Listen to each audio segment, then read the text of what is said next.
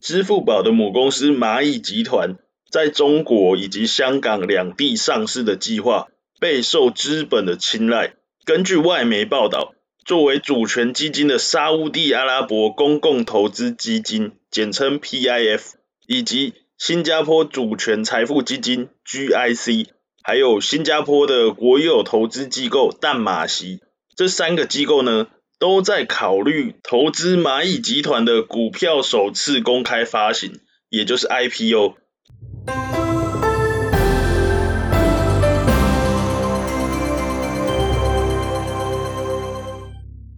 那蚂蚁集团呢，有别于在上海交易所的科创板上市，它呢特别为了在香港上市呢，聘请了一家财务顾问公司 MPR Partners。那有分析指出呢，这个举动呢，可能跟蚂蚁集团这一次的高额的募资有关哦。那外传蚂蚁集团在香港的 IPO 集资额呢，将会高达一百亿美元，大概是七百七十五亿港元，是超越了这个大陆电商二哥京东在香港二次上市所募集的三百亿港元。以及美团点评在香港 IPO 集资三百一十亿港元的总和，这是非常高额的一个集资额。那接下来呢，我们要科普一下财务顾问公司的责任跟保荐人有什么样的差别。根据香港交易所的规则呢，财务顾问公司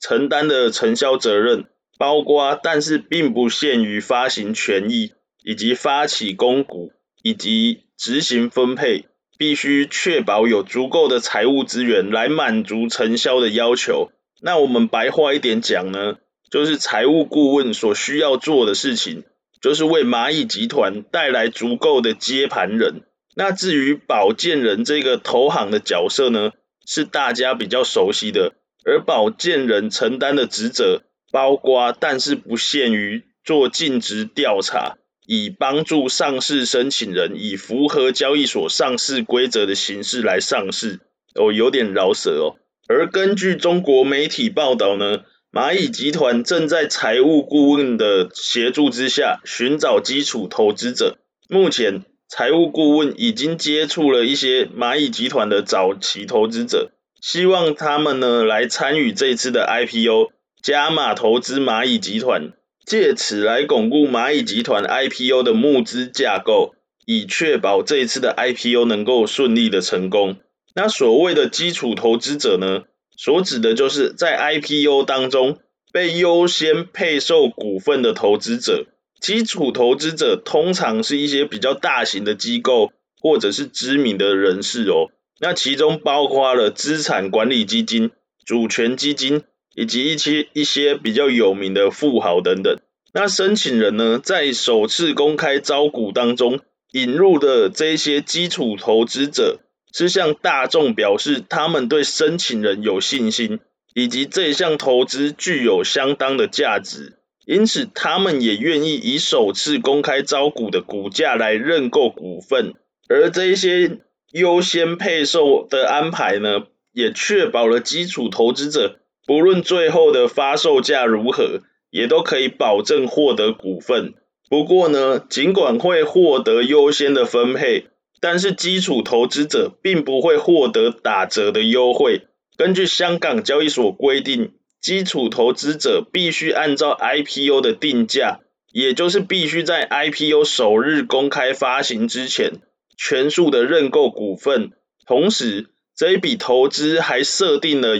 禁售期，以免对这个新股的股价带来巨大的波动。一般来说，禁售期通常是从上市日期开始的至少六个月。那基础投资者的获得配售的情况，将会在招股书的最终版本当中揭露。好，那我们再把焦点拉回到蚂蚁集团上市的最新消息。根据外媒引述知情人士的指出呢。蚂蚁集团的财务顾问已经接洽了沙乌地阿拉伯公共投资基金，也就是简称 PIF，并且呢，蚂蚁集团的顾问推荐了 PIF 投资这次 IPO 的机会。目前 PIF 正在考虑投资蚂蚁集团的 IPO。如果达成了这一项的投资呢，将会是 PIF 对中国企业最高调的一次直接投资。值得注意的是 P F 的总裁卢马扬，就是这是中中文的译名啊，卢马扬，他在二零一九年在接受外媒采访的时候表示，在该基金扩大国际投资的时刻呢，已经将目光投向了中国市场。那除了刚刚所提到的外资机构之外呢，根据中国证监会的网站显示，有五家公募基金，分别是易方达、华夏、汇添富、中欧以及鹏华。这五家公募基金呢，同步在九月十号上报创新未来十八个月封闭运作混合型证券投资基金的这一项基金产品。那这五家呢，是分别。就是推出呃他们自己的产品这样子，那这一个举动呢，也引发了市场的关注，因为市场普遍认为说，这一些产品类似呢先前曾经出现过的战略配售基金，而这个战略配售基金呢，很有可能参与蚂蚁集团的战略配售，锁定的期间是达到十八个月。那根据呢业内人士表示。如果这些产品确实参与了蚂蚁集团的战略配售，这一类的产品的吸引力会很大。同时预期呢，这些产品应该会很快获得监管的批准。那根据中国的股市呢，最早期的战略配售基金是源自于二零一八年七月所成立的六档战略配售基金，其中包括了易方达、华夏。汇添富旗下的三年封闭配售基金。好，我们接下来聊聊中美之间的角力哦。那根据外媒报道，美国白宫呢正在规划对中国的晶圆代工龙头中芯国际的制裁。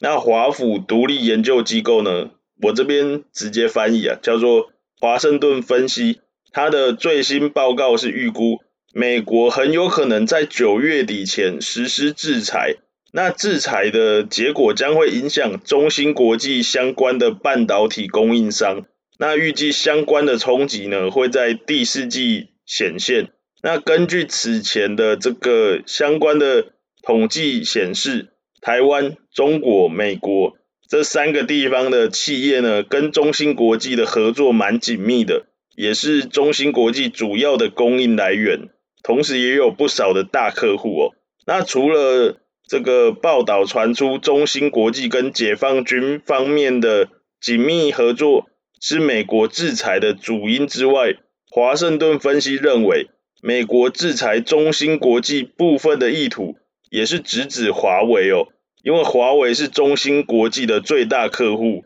所以制裁中芯国际呢，也能基本断绝了华为晶片的制造来源。那目前呢，并没有明确的消息来指明说，美国最究竟会用什么样的程度的制裁呢，来针对中芯国际。那华盛顿分析师预测说，应该会是以类似列入实体清单的方式。禁止美国企业向中芯国际提供产品服务，但是预估呢会留下这个相当的这个空间。那美国企业如果申请跟中芯国际交易非先进晶片制程的项目呢，能够获准，但是呢，比方说像是七奈米等先进晶片的项目呢，可能会有很严格的限制。而华盛顿分析也指出说，在这一种程度的制裁之下，非美国系统的半导体设备厂短期可能能够受益。比方说，像是荷兰的艾斯摩尔、日本的东京威力科创等这些产业界的巨头，使用美国的技术含量都不到二十五趴，跟中芯国际交易呢，比较不会受到限制。那这个情况呢，也给予了中国发展半导体的空间。中国的企业呢，有时间跟有空间来向这些厂商购买设备。好，我们今天的正事就聊到这边。接下来我想和你闲聊一下，就最近好像有一点开始在变天了，早晚温差有一点大，所以你就记得多穿一件薄外套吧。然后呢，就是因为我实在很在乎正在收听强国财经的你，我实在是很想知道你会想要收听到什么样的内容。但是由于 Podcast 目前没有很好的互动的管道，所以之后如果有机会的话，我打算开始经营 IG，希望到时候呢，可以在 IG 上能够和你有更多的交流。好，我们今天的 Podcast 就到这边。如果喜欢我的内容的话，欢迎订阅以及分享给你的亲朋好友，还有五星按赞。我们下次再聊，拜拜。